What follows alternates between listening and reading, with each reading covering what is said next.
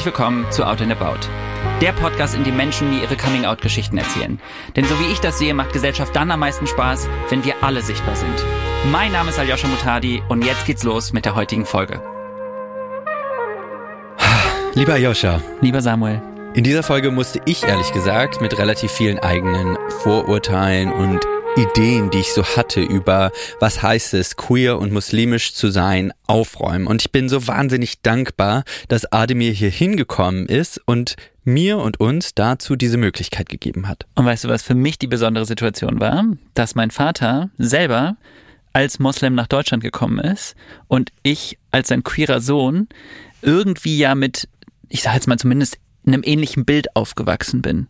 Und jetzt jemanden vor mir sitzen zu haben, der das auslebt und ein positives Licht darauf leuchtet, finde ich echt cool. Ja, die Folge war nämlich vor allen Dingen positiv und darüber bin ich wahnsinnig froh. Lass sie uns mal anhören.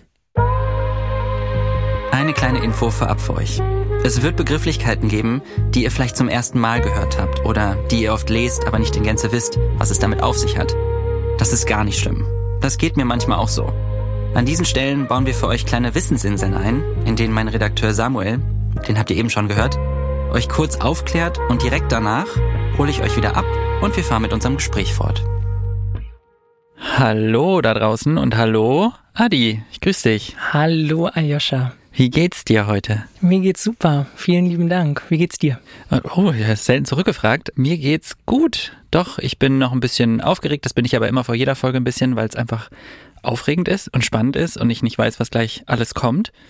Aber so eine positive Aufregung. Ja, geht mir ähnlich. Ich bin bei jedem, bei jedem Auftritt, bei jedem, jedes Mal, wenn ich öffentlich irgendwo spreche, total nervös, aber kriegen wir, glaube ich, gut hin. Aber du kannst ja vielleicht erstmal dich vorstellen, die Leute, die dich noch nicht kennen. Das sind nämlich die meisten wahrscheinlich. Ich bin Adi und Jurist, schreibe gerade, beende gerade meine Doktorarbeit.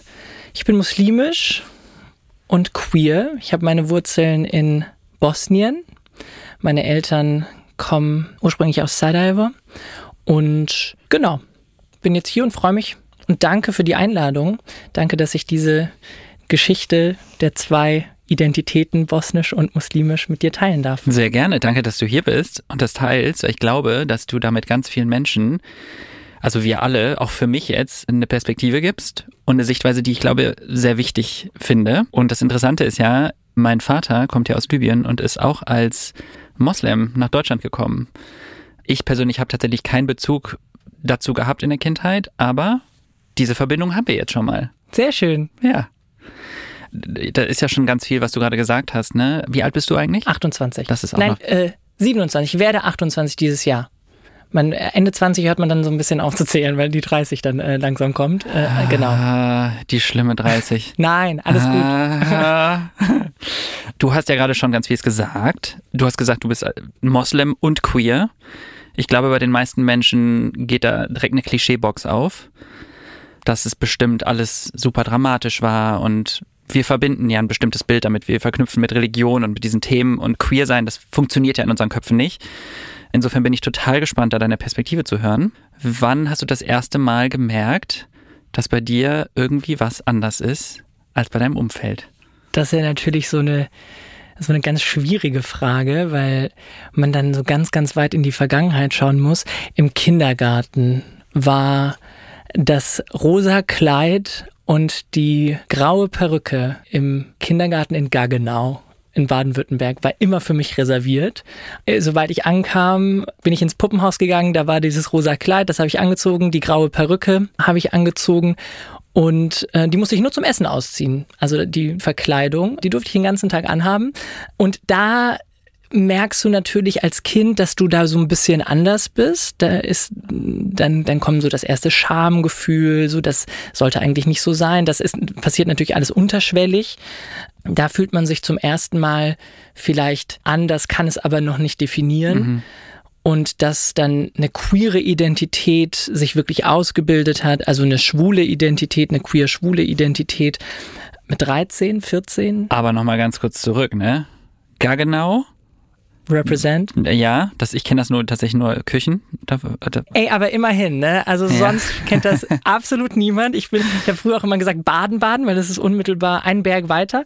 Aber finde ich schön, dass du Gargenau zumindest mal so vom Namen kennst. Ja, aber was ich viel spannender finde, ist Gargenau ist ja jetzt nicht, ist ja kein Riesenort. So, du, Kindergarten, in einem rosa Kleid mit einer grauen Perücke. Mhm. Und du durftest den ganzen Tag damit rumrennen. Voll. Das ist finde ich ziemlich. Evangelischer Kindergarten auch noch dazu. Ich finde das ziemlich progressiv, ehrlich gesagt. Voll. Also da, so, das, das checkt man ja natürlich alles erst im Nachgang.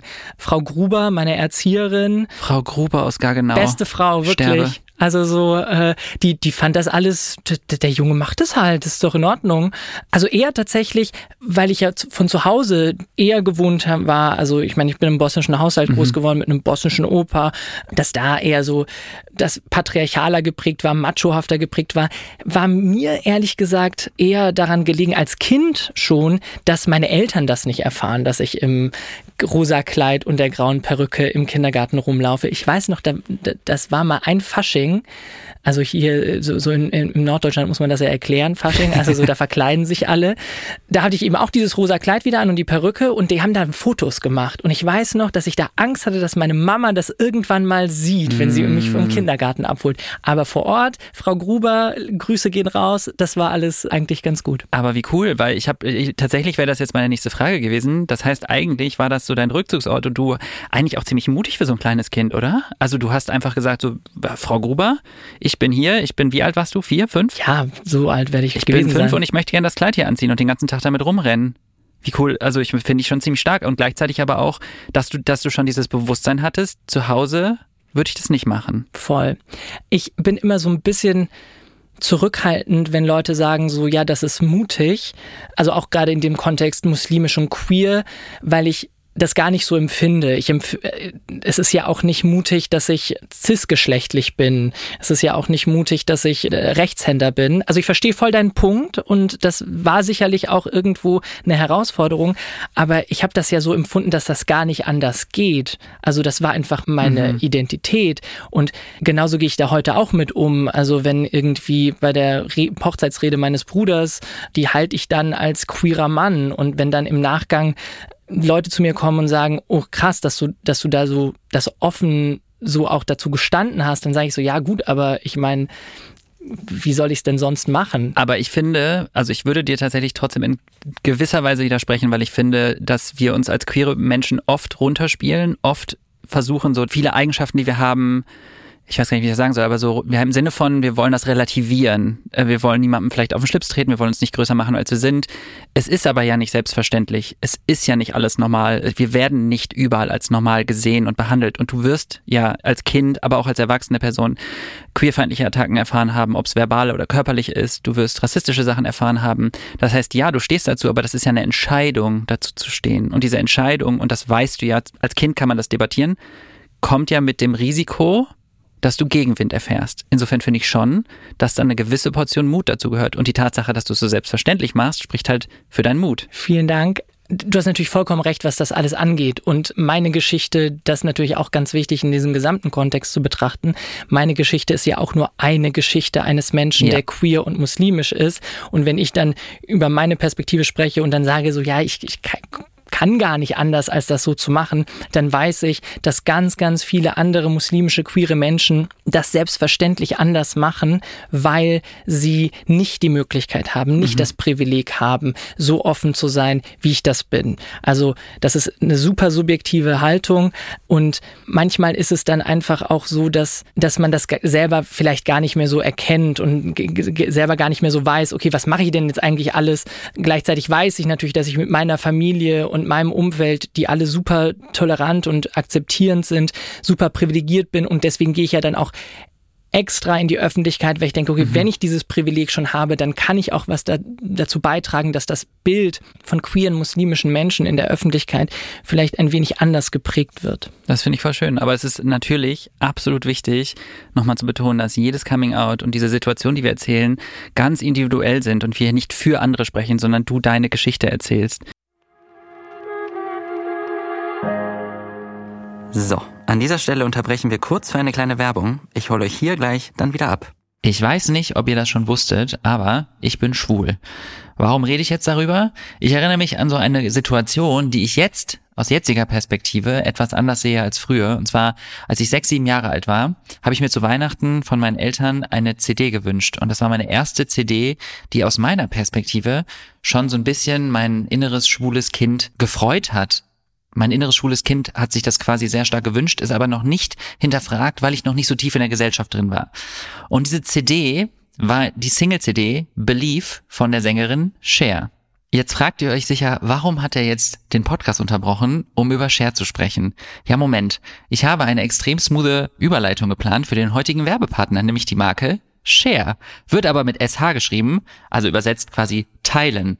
Denn ich bin ein sehr großer Fan von dieser Marke, weil die Firma sich schon seit sehr langer Zeit aktiv für Hilfeleistungen einsetzt und andere Menschen unterstützt. Und die haben aktuell ein Schauergel oder zwei Schauergele, die ich richtig gut finde, und zwar einmal Mango Mandel und einmal Grapefruit Zitrone.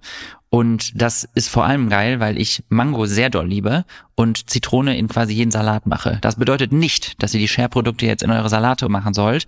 Die sind für den Körper gedacht, ne? Aber die riechen wirklich gut. Und es gibt noch ein festes Duschgel Kokos Share Butter. Mag ich auch sehr vom Geruch. Und das Gute an den Produkten ist, dass die pH-neutral sind, reinigen und vor allem sanft zur Haut sind gut aufschäumen und das wisst ihr natürlich bei mir, ich bewerbe nichts, was nicht vegan ist. Die sind natürlich alle vegan und cruelty-free ohne Mikroplastik. Und das Schöne an den Produkten, und das habe ich am Anfang ja schon mal angesprochen, ist, jedes Pflegeprodukt von Share spendet eine Hygieneleistung an einen Menschen in Bangladesch oder Uganda. Und diese Spende kann zum Beispiel ein Hygienekit sein, in dem Desinfektionsmittel, Seife oder auch Menstruationsprodukte für menstruierende Menschen sind, die sonst während ihrer Periode nicht arbeiten oder zur Schule gehen könnten. Und außerdem werden die Spenden von Share Schulungen in den Ländern zu Themen wie Verhütung, Familienplanung und so weiter durchgeführt, was ich auch ziemlich cool finde. Und jetzt gibt es für alle HörerInnen dieses Podcasts 10% Rabatt. Ihr müsst einfach nur Aljoscha eingeben. Alle Infos findet ihr wie immer in den Show Notes. Der 10% Rabattcode gilt allerdings nur für die Share-Produkte, nicht für die Sängerin. Also versucht jetzt nicht ein Konzertticket oder so zu kaufen. Da kommt ihr hier nicht weit. Also ich empfehle euch natürlich trotzdem Konzerttickets von Share zu kaufen. Aber äh, ihr wisst, was ich meine. Und jetzt geht's weiter. Wie ging das denn jetzt weiter? Also du hast, ich habe jetzt gerade diese Kindergartensituation vor Augen, ne? du mit deinem Kleid bei Frau Gru Gruber. Gruber. Gruber. Ich habe ein sehr schlechtes Namensgedächtnis. Ist das irgendwann gekippt, dass du das quasi auch mit nach Hause genommen hast? Oder wie ging das weiter, dass deine Queerness sich irgendwann mehr entfaltet hat? Ich habe dann irgendwann mich stark so zurückgezogen, so in der Grundschule. Dann hatte ich auch nicht so viele Freunde. Dann war der Fernseher mein bester Freund. Hm. Richterin Barbara Salesch. So, das war, diese Frau hat mich dazu gebracht, Jura zu studieren. Echt? ja, voll. Wow. Also so absolute Legende.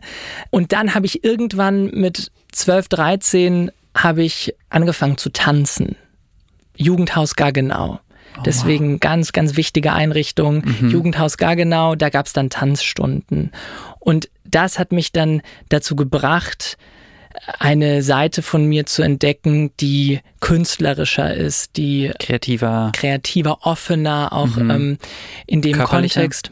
Ja, körperlicher. Also ich meine, dann ist man, ich meine, körperlich mit 12, 13, das ist ja, alle Menschen sind da total verwirrt und äh, ja. was, was den Körper angeht. Aber jedenfalls hat das dann so dazu geführt, dass, dass man auch, ja, Voging, das ist jetzt äh, im Mainstream angekommen, aber das habe ich dann damals so gesehen und ähm, war, war ganz kurz, was war das für ein Tanzen? Hip-Hop. Hip-Hop. Genau. Okay. Und ich hatte einen ganz, ganz tollen Tanztrainer, der aber Voging als ganz selbstverständlichen Teil der Hip-Hop-Kultur betrachtet mhm. hat. Ich ich weiß noch, dass wir so mit 14, 15 sind wir nach Paris gefahren auf ein Battle. Und da hat er mich mal mitgenommen in so eine große, große Halle. Und in einem Nebenraum war dann Voging und dann hat er gesagt, ja komm mal mit, ich zeig dir mal was. Und da habe ich das dann gesehen.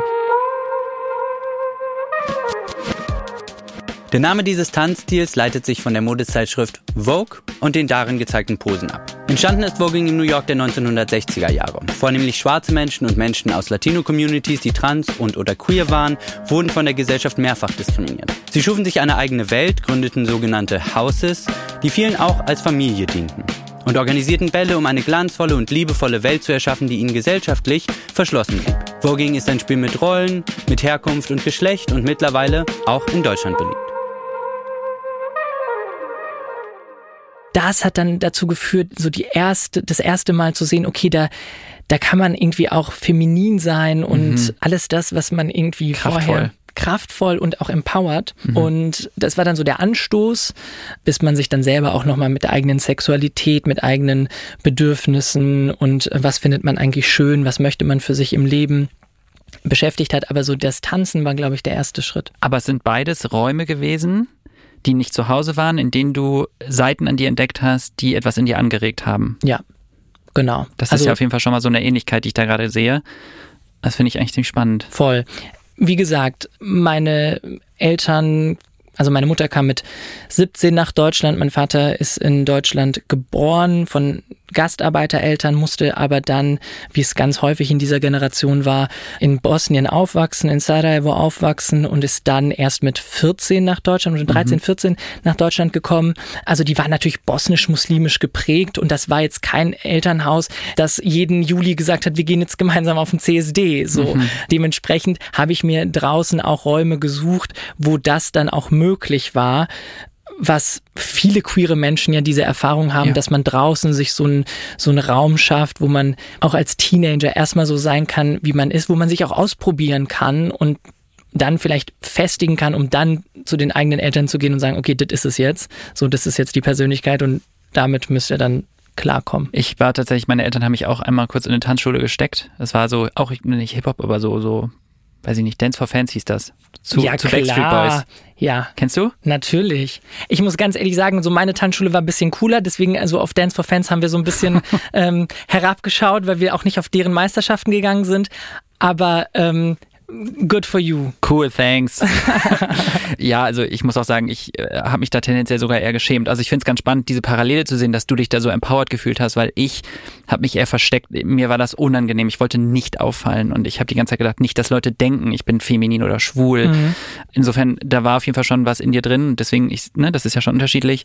Aber wie war das denn dann in deinem Elternhaushalt? Weil du sagst, hast jetzt ein paar Mal gesagt, muslimisch und schon auch in gewisser Weise so ein bisschen toxisch männlich, habe ich rausgehört. Ja, ich finde toxisch männlich immer so ein, das ist so ein Modewort, aber äh, auf jeden Fall ist es patriarchal gewesen. Patriarchal.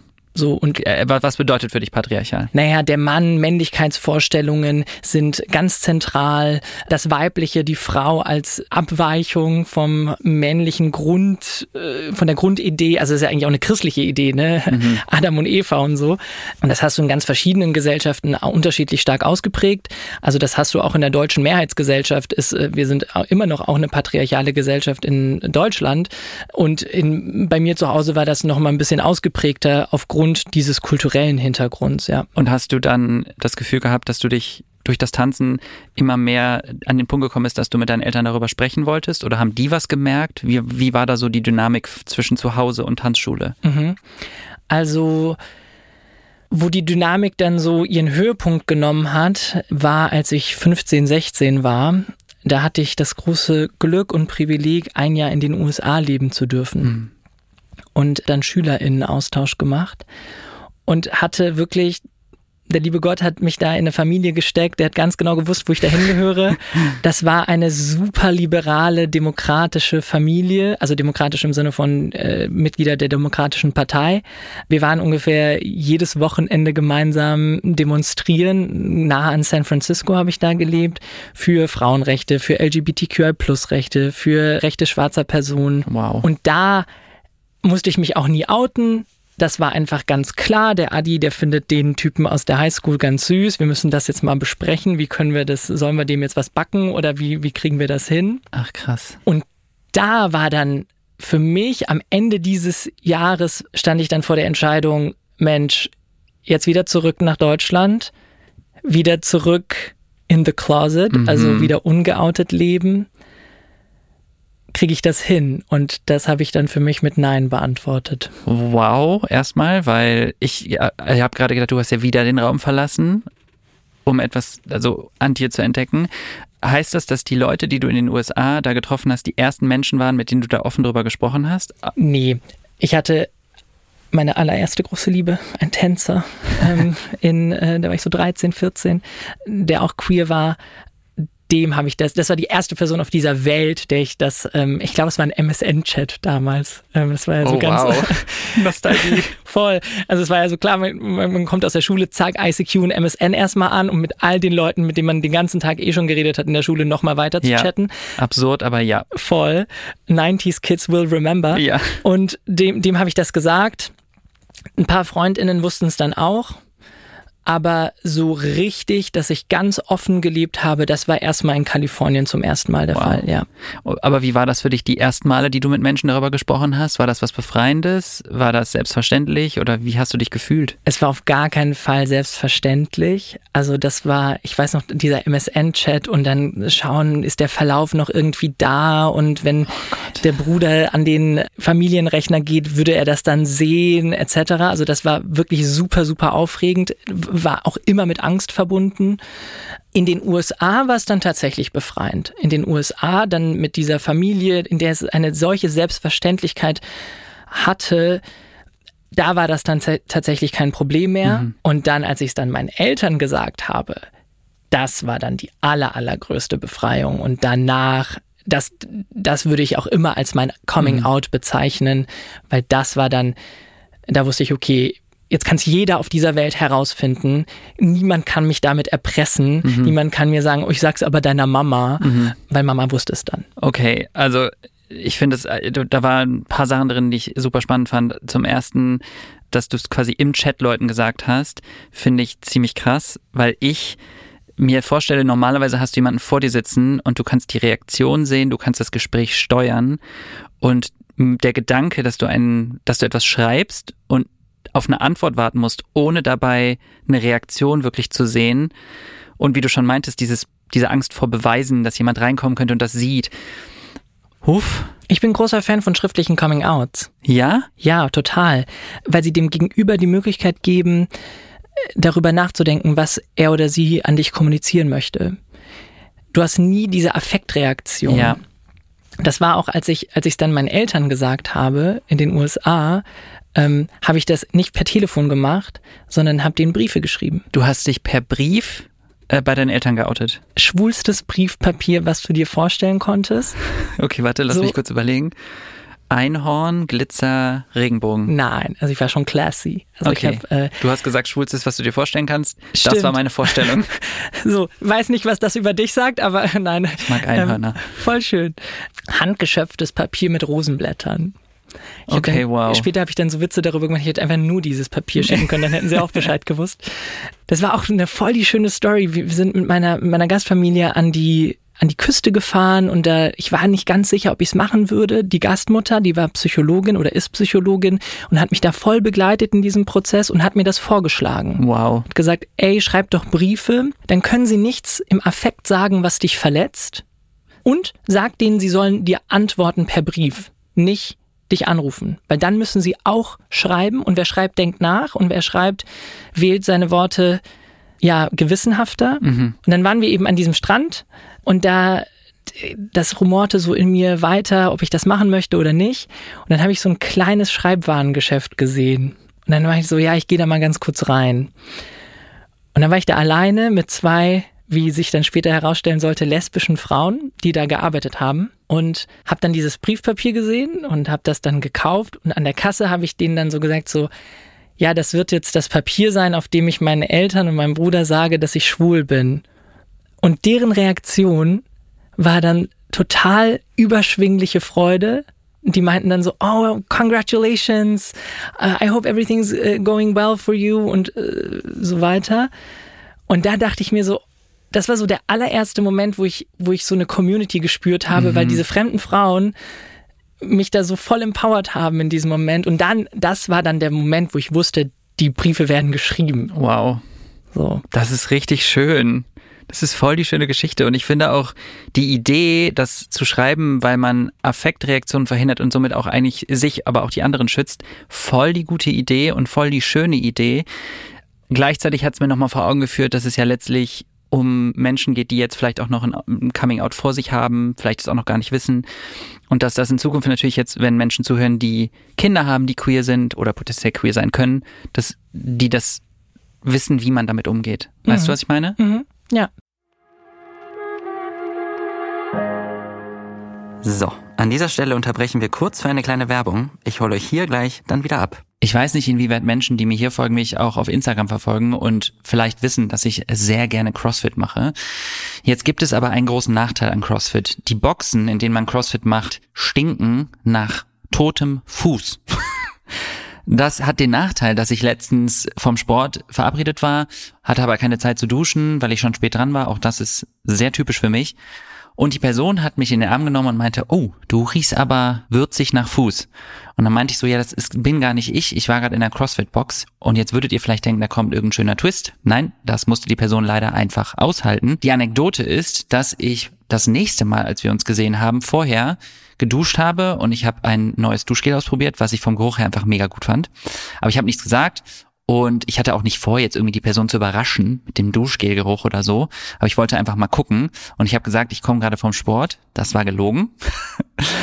und dann habe ich die Person umarmt und die meinte zu mir so, du riechst richtig gut. Was ist das? Und die dachten, das wäre Parfum. War aber nicht. Jetzt kommt nämlich die Überleitung zum heutigen Werbepartner, nämlich Share. Die Marke Share hat aktuell ein Showergel Mango Mandel, was ich sehr lecker finde, oder auch Grapefruit Zitrone. Ich habe damals Mango Mandel benutzt und eine feste Dusche, Kokos Shea Butter, die auch sehr gut riecht. Das Besondere an der Firma Share ist aber, dass sie sich aktiv für Hilfeleistungen einsetzt und versucht, anderen Menschen Hilfeleistungen zu geben. Und das finde ich schon ziemlich cool, vor allem in der heutigen Zeit. So, und die Produkte riechen nicht nur gut, also haben den äh, Fußgestank von meinem Körper bekommen, sondern sind auch alle pH-neutral, reinigen die Haut sanft und, ihr kennt mich natürlich, sind alle vegan und ohne Mikroplastik. Ich würde ja niemals nicht vegane Produkte hier bewerben. Und das, was ich erzählt habe, mit Share kannst du dich selbst reinigen, also dir helfen und aber auch einer anderen Person wird geholfen, denn jedes Pflegeprodukt spendet eine Hygieneleistung an einen Menschen in Bangladesch oder Uganda. Und jetzt fragen sich wahrscheinlich viele, ja, das ist so, was, was bedeutet das denn genau? Was ist denn Hilfeleistung? Und eine Spende bedeutet bei Share zum Beispiel ein Hygienekit, in dem Desinfektionsmittel, Seife und auch Menstruationsprodukte für Menschen, die menstruieren, drin sind, die sonst während ihrer Periode nicht arbeiten oder zur Schule gehen können. Außerdem werden durch die Spenden von Share Schulungen in den Ländern zu Themen wie Verhütung, Familienplanung und so durchgeführt, was ich super wichtig finde, denn Aufklärung ist eines der wichtigsten Sachen, die wir tun können, um Bewusstsein zu schaffen. Also danke an Share und als Dank, dass ihr diesen Podcast hört, gibt es für alle ZuhörerInnen 10% Rabatt mit dem Code Aljoscha. Ihr findet sonst alle Infos wie immer in den Show Notes und jetzt wünsche ich euch einen duftig, würzig, angenehmen Rest der Episode. Und jetzt geht's weiter. Also diese Frage, wie Eltern reagieren, das ist ja hoch emotional in diesem Moment. Und wer kennt es nicht? Auch, mhm. auch queere Menschen sagen manchmal Dinge, die wir nicht meinen, in ganz, ganz emotionalen Momenten. So jede RuPaul's Drag Race Folge ist natürlich dazu der beste Beweis. Und wenn wir sollte man sich dazu entscheiden, das den Eltern zu sagen. Ich hatte einfach Angst, dass sie was sagen, was sie gar nicht so meinen, weil sie in dieser Emotion stecken, was gleichzeitig ich aber nie wieder hätte vergessen können weil das die erste Reaktion von Mama oder Papa oder Bruder gewesen wäre. Und ich glaube, es geht vielen so. Mhm. Deswegen finde ich die Idee so schön, ihnen auch den Raum zu geben, zu sagen, mhm.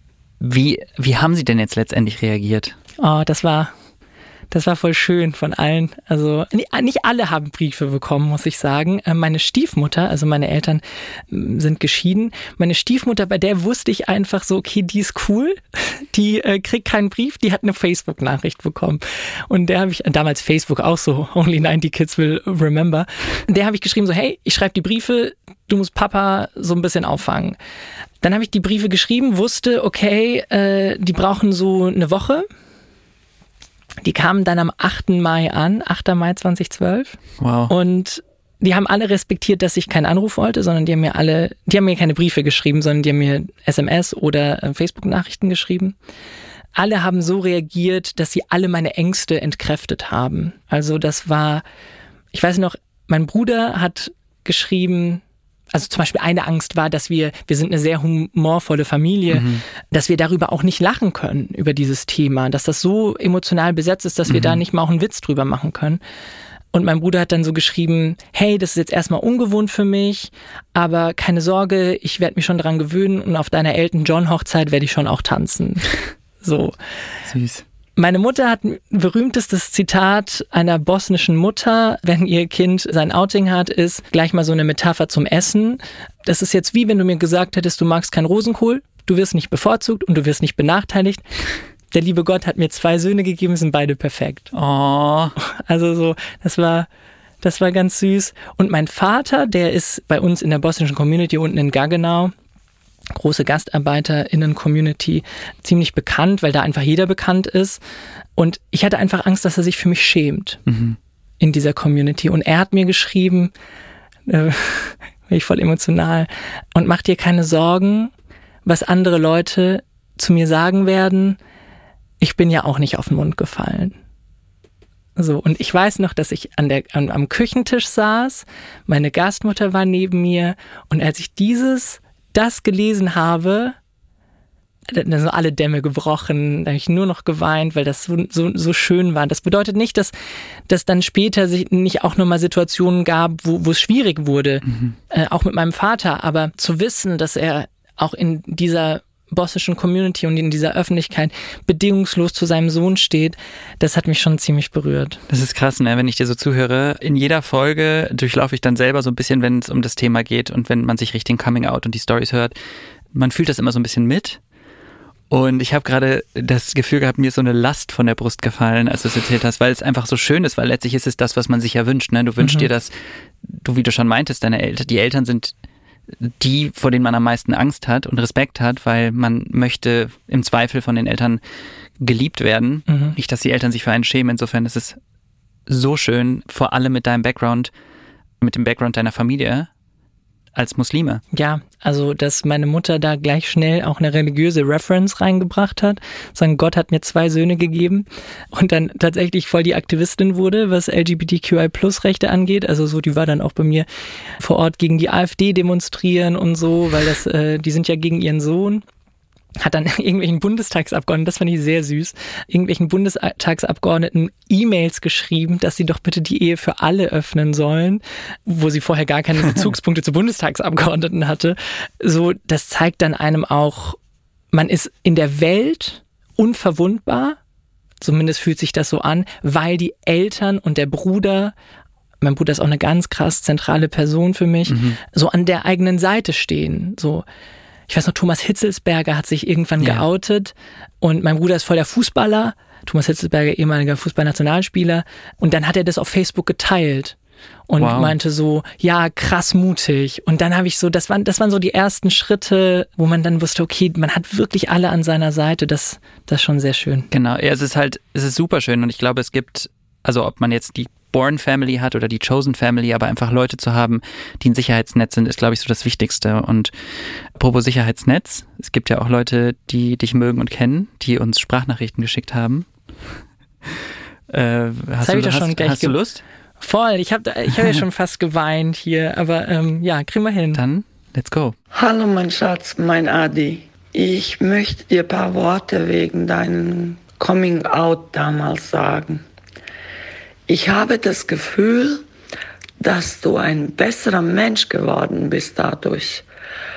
Als ob sich in deinem Kopf paar Zahnräder auf die richtige Stelle gestellt hätten und dann warst du befreit.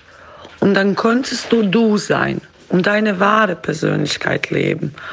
Und seitdem ist es auch besser für uns alle geworden. Du musstest nichts verstecken. Wir könnten offen reden, mussten nicht aufpassen, weil eine Mutter weiß immer, was ihr Kind fühlt und was er mag. Ich sage dir nicht, nicht oft und nicht oft genug, dass ich so stolz auf dich bin. Hm. Oh je. das war natürlich so am Ende, ich glaube, sie hat dieses Gefühl, was ich gerade beschrieben habe, so du bist unverwundbar, wenn, wenn deine Eltern am Start sind und äh, deine, deine Mutter, dein Vater, dein Bruder am Start, das, das hat sie ja so voll, voll beschrieben. Also dieses, dass man zu sich findet. Ich stelle mir einfach gerade vor, wie Mütter da draußen oder Elternteile das hören und äh, ich hoffe als Inspiration nehmen, weil das, was sie gesagt hat, es geht halt so unter die Haut, weil es genau das ist. Es ist halt genau das. Ich habe die ganze Zeit so gedacht, ja, ich genau, du darfst endlich du sein. Mehr ist es ja nicht. Es ist einfach nur die, die Bitte, zu sich selbst stehen zu dürfen. Mhm. Und dieses Gefühl, einfach so verstanden zu werden von deiner Mutter, wow, ey, wirklich, ich finde es so schön. Oh, ich finde es auch mega schön, auch wenn sie bosnische Mütter sind. Äh, sie meinte so, sie sagt mir nicht ähm, äh, oft genug, wie stolz sie auf mich ist. Wenn immer irgendwie ein Typ Schluss gemacht hat oder so, ruft sie mir, du bist der Beste, der hat dich gar nicht verdient. So, äh, es, es gibt keinen besseren auf der Welt, keinen hübscheren, keinen klügeren. So, also so, da ist so die Also- Überschwänglichkeit ist auf jeden Fall am Start. Ähm, deswegen, also sie sagt mir schon häufig, dass sie, dass sie, dass sie ihren Sohn beide Söhne ganz gut findet. Da hat sie ein bisschen low gestapelt. Ich Aber- finde es vor allem ein schönes positives Beispiel, weil ich glaube, ich habe es am Anfang ja schon mal gesagt, dass wir mit also Religion, vielleicht sogar besonders mit dem Islam, so wie er dargestellt wird, sehr viel Negatives verbinden in Bezug vor allem auf queere Menschen. Wie Mhm. ist denn deine Erfahrung als queere, äh, als queerer Moslem in Deutschland? Ja, das ist also nochmal natürlich eine ganz subjektive Perspektive. Ihr habt gerade meine Mutter gehört. Sie ist so die religiöseste Person in der Familie und wirklich kein Thema. Also, dass ich eine Zeit lang Schweinefleisch gegessen habe, das war schlimm für sie. Aber dass ich queer bin, ist kein Problem. Gleichzeitig haben wir, also ich bin auch Mitglied der Jungen Islam-Konferenz, haben wir ein queer-muslimisches Netzwerk gegründet für queere MuslimInnen und muslimische Allies weil wir natürlich wissen, dass das in Deutschland nicht einfach ist. Und viele unserer Netzwerkmitglieder haben nicht das Privileg und Glück, diese Coming-out-Geschichte, wie ich sie habe, auch zu haben. Also da begegnen einem muslimische Communities. Ich rede nie von dem Islam, sondern ich rede immer von muslimischen Communities, weil es gibt auch nicht eine muslimische Community. Also die indonesische ist ganz anders als die bosnische und die syrische nochmal anders als die libanesische. Wir haben da Probleme. Wir haben strukturelle Queerfeindlichkeit in muslimischen Communities. Das muss man auch definitiv benennen und aussprechen. Das muss man nicht aussprechen, weil man irgendwie äh, rechter Token werden will und äh, irgendwie von der AfD cool gefunden werden möchte. Aber um da drin auch was zu verändern, sollte man das nicht, nicht hinten runterfallen lassen. Und gleichzeitig haben aber queere muslimische Menschen äh, in Deutschland auch den ganzen antimuslimischen Rassismus, den es in der Gesamtgesellschaft gibt, aber den es auch in der LGBTQI-Plus-Community stark gibt. Gerade schwule weiße Männer. Oh ja. So, ich gehe immer super gerne auf den CSD mit einem Schild irgendwie Queer Muslims exist oder Allah loves equality oder so.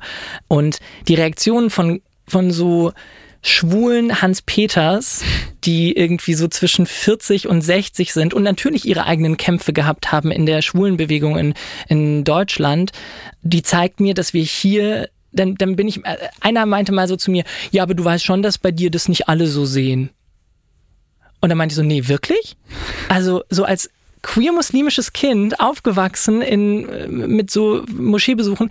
Hans-Peter, dich habe ich gebraucht, dass er mir sagt, Ja. dass das nicht, äh, dass das nicht selbstverständlich ist. Danke. Ich habe das Gefühl, dass Menschen sehr schnell das Gefühl haben, sie müssen ihren Senf ungefragt dazugeben. Sie sind die Ersten, die etwas sagen und äh, ihnen wird was weggenommen. Also ich, was ist der Drang, dir das sagen zu wollen? Worum geht's da? Worum geht's in der Situation, dir das nochmal mitteilen zu müssen? Das ist natürlich dieses Gefühl, der Islam Genau. ist gegen uns.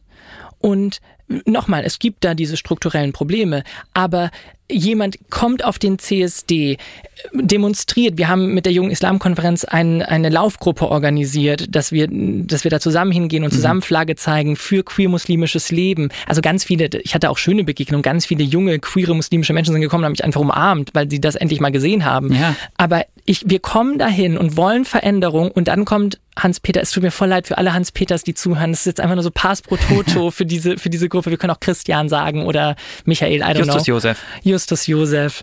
Das sind natürlich Gefühle, die die haben und dieser Drang, das dann auch zu kommunizieren, weil sie natürlich aus dieser Community sicherlich auch Ablehnung erfahren haben. Aber dieser intersektionale Aspekt auch so ein neues Modewort, Intersektionalität, ganz wichtig. Aber es ist wirklich Super tatsächlich äh, super wichtig im Aktivismus, ähm, dass wir verschiedene Perspektiven mitdenken. Ja. Also auch die jüdische Perspektive zum Beispiel in der LGBTQI-Plus-Community ist auch krass unterrepräsentiert. Ich glaube, also wir alle müssen also ich sage das immer wieder in meinem Aktivismus, wenn ich darüber spreche, sage ich immer, ey, wir alle müssen anerkennen, dass wir Teil des Problems sind, um Teil der Lösung sein zu können. Sobald wir anfangen zu sagen, die anderen sind schuld, weisen wir jegliche Verantwortung von uns, über Dinge reden zu müssen, weil dann Voll. sagen, dann sind wir ja nicht mehr Teil des Problems. Die Ja. anderen sind das. Ich Al- bin kein Nazi, die sind Nazis. Ich bin nicht rassistisch, die sind. Äh, insofern finde ich das sehr, sehr wichtig, was du gesagt hast. Absolut. Und wir müssen uns dahingehend auch gegenseitig unterstützen, auch wenn Ja. wir eigene Perspektiven natürlich auf Probleme haben. Also ich werde nie wissen, wie es ist, als Jude in Deutschland queer zu sein. Das werde ich nicht wissen. Aber vielleicht habe ich eine, eine, eine vage Vorstellung davon, wie es ist, als religiöser Mensch in der LGBTQI-Plus-Community zu sein. Also das erleben ja auch Christinnen und Christen ganz häufig in unserer Community, dass erwartet wird, sobald du in Spaces kommst, wo die queere Community präsent ist, dass du deine Religiosität an der Tür bitte Mhm. abzugeben hast. Und das ist einfach ein Standpunkt, da mache ich nicht mit und da würde ich gerne Veränderungen sehen. Also erstmal wollte ich noch eine Sache sagen, die mir gerade die in dem Zusammenhang eingefallen ist, und zwar, dass ich das Gefühl habe generell bei dem Thema Religion, dass oft von Menschen instrumentalisiert wird, um Queerfeindlichkeit aussprechen zu dürfen. Weißt du, was ich meine? Mhm. Oder ich hoffe auch, dass man generell versteht, also dass Menschen, dass nicht Religion das Problem ist, sondern das, was die Menschen daraus machen und das, wie sie es nutzen und instrumentalisieren.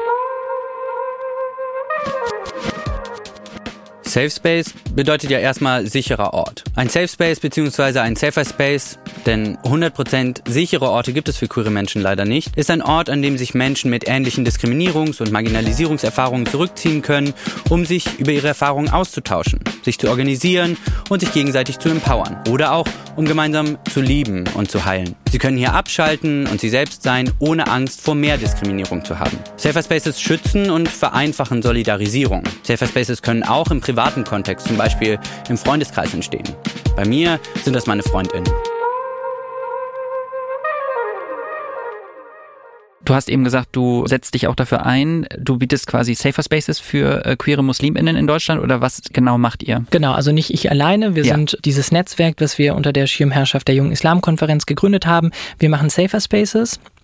Wir haben diese Laufgruppe organisiert.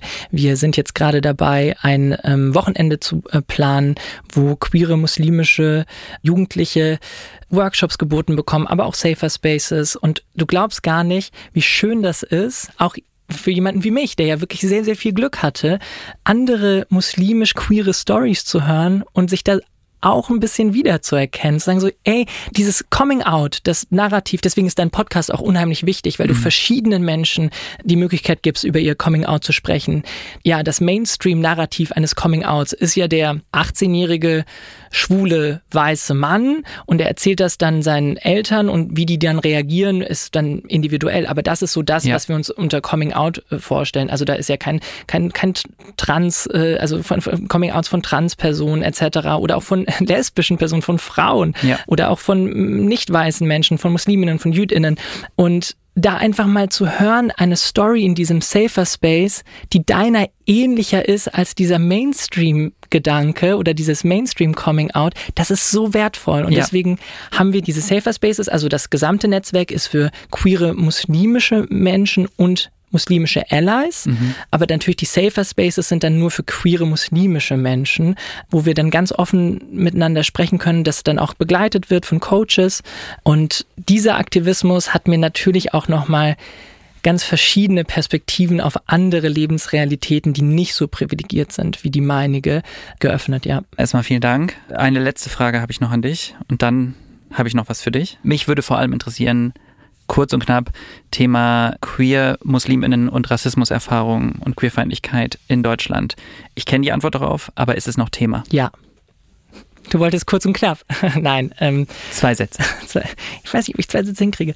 ähm, definitiv, insbesondere weil wir als queere Person suchst du dir, merkst du ganz früh, du bist anders und suchst dir Schutzräume. Aber auch als muslimische Person merkst du im, in der Schule spätestens, du bist anders und suchst dir Schutzräume. Und begegnest Alltagsrassismus. Und wenn man diese Erfahrungen beide zusammennimmt, das ist dann nochmal eine Herausforderung, die noch drängender ist, weil man ja eigentlich nur Heimat sucht mhm. und die Heimatsuche dadurch erschwert wird, dass man eben aus zweierlei Gründen nicht so zur Mehrheitsgesellschaft gehört. Voll. Und ich glaube, es ist einfach wichtig, dass du diese Perspektive nochmal kurz darstellst für Menschen, die die noch nicht eingenommen haben. So, jetzt, du hast selber eben gesagt, du kennst Drag Race, wofür ich dich jetzt schon mal liebe. du weißt, am Ende, kurz vorm Finale, gibt's ein Foto. Ah. Ja, jetzt haben wir dein Foto da. Da, oh Gott. Oh. Oh, Baby's First Drag. Ich möchte darauf hinweisen, dass ich ähm, angemalte ne Fingernägel habe. Okay, die Leute sehen das Bild ja nicht. Was sehen wir da gerade? Du, wie alt bist du? Und was geht da gerade ab? Also das ist 97, ähm, also zwei Jahre alt. Oh, ähm, Gott. Ich habe mir sagen lassen, dass dieses Bild entstanden ist an Fasching wieder. Und mein Bruder hatte ein Batman-Kostüm und ich habe geweint, weil ich kein Kostüm hatte, weil ich war ja noch nicht im Kindergarten, ich war ja erst zwei. ähm, und meine Mama hat dieses Kostüm, das ist, glaube ich, mein Pyjama sonst gewesen. Und ich weiß nicht, woher sie die Mütze hatte, aber ähm, ja improvisiert und das die Gesichtsbemalung, also ich bin ein Clown auf dem auf dem Foto ähm, und diese Gesichtsbemalung hat sie improvisiert mit ihrer eigenen Schminke. Und du hast ein T-Shirt mit den sieben Zwergen drauf an, darunter hast du irgendwie noch was an. Überall ist was draufgestickt. du bist auf jeden Fall wild und bunt. Ja, so würde ich heute, glaube ich, nicht mehr rausgehen können. Bin zu ja. ernst dafür. Ja. Mhm. Was würdest du dir, wenn kleine Adi jetzt vor dir wäre, dir mit auf den Weg geben? Ich würde mir mit auf den Weg geben, dass alles schon gut wird. Dass alle diese Gedanken, die, die du dir machen wirst, das Gefühl, nirgends so richtig dazu zu gehören, sich irgendwie in den Fernseher flüchten zu müssen, weil man dann nicht sich damit beschäftigen muss, ob die anderen irgendwie erkannt haben heute in der Schule, dass man doch ein bisschen anders ist, dass dann später die Idee, dass man sich erst outen wird, wenn man fertig studiert hat, auf eigenen Beinen steht, ähm, kaum noch Kontakt zu den Eltern hat, dass diese Idee vollkommener Schwachsinn ist, dass man das viel früher machen kann, dass ich würde dem kleinen Adi sagen, dass er seiner Familie sehr, sehr, sehr viel mehr zutrauen sollte, als er das vorher gedacht hat, dass alle in seiner Familie verständnisvoll sind, tolle Menschen sind, immer an seiner Seite stehen werden und ja. Schön, vor allem weil das eine der wenigen Male ist, wo Menschen, wenn sie ihr Foto sehen, eher darüber sprechen, dass sie auf andere vertrauen sollen und nicht, also ich habe das Gefühl, sonst redet man viel über den eigenen Weg. Mhm. Hast du jetzt gar nicht so viel gemacht. Spricht aber ja irgendwie auch dafür, dass es, dass du echt ein schönes Umfeld hattest. Genau, und ich glaube, dass wirklich sich zu fragen, und das, das ist super individuell und super, das muss jeder und jede selbst wissen und kann das auch am besten für sich beantworten. Aber ich glaube, ich unterlag da einer Fehleinschätzung als Teenager. Also ich wusste irgendwie, ja, meine Eltern lieben mich, aber dass diese Liebe so bedingungslos ist, dass man sagt, egal wen du liebst, egal wie du bist, wir sind an deiner Seite. Mein Bruder, der dieser wirklich sehr maskuline Fußballspieler mhm. ist, sich jetzt einfach freut, dass ich so ein tolles Verhältnis zu meinen Neffen habe und das, das hätte ich, glaube ich, Hätte ich vorher wissen sollen. Ja, ich meine, damit hast du wahnsinnig viel Glück. Das beruht ja letztlich auf Ängsten und Erfahrungen, die uns gesellschaftlich früh zugetragen werden. Und deswegen machen wir diesen Podcast ja auch. Und deswegen hoffe ich, dass du heute ganz vielen Leuten eine schöne Perspektive gegeben hast, dass es eben auch so laufen kann. Auch wenn wir anerkennen, dass es natürlich viele gibt, bei denen es nicht so schön läuft, mhm. gibt es das und das finde ich sehr schön und vorbildlich und ich hoffe auch, dass viele Eltern, werdende Eltern sich darüber nochmal Gedanken machen können, heute reflektieren können oder Inspiration nehmen. Auf jeden Fall vielen, vielen Dank, dass du da warst. Vielen Dank, dass du so offen gesprochen hast. Danke für die Einladung und danke für diesen Podcast, dass ihr das, dieses wichtige Thema in den Mittelpunkt stellt. Dafür nicht. Nächstes Mal kommst du im Clowns-Outfit. Auf jeden Fall. Oder im pinken Kleid mit grauer Perücke. Und ich im Clowns-Outfit.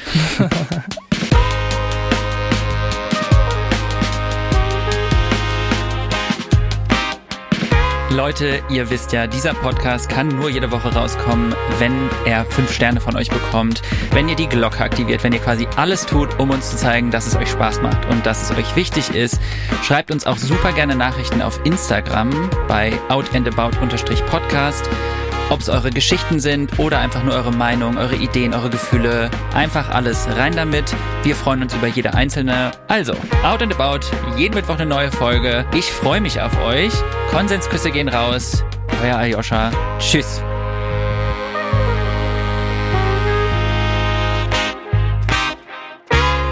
Out and About ist ein Studio Womans Original. Executive Producer Konstantin Seidenstücker. Creative Producerin Inga Wessling.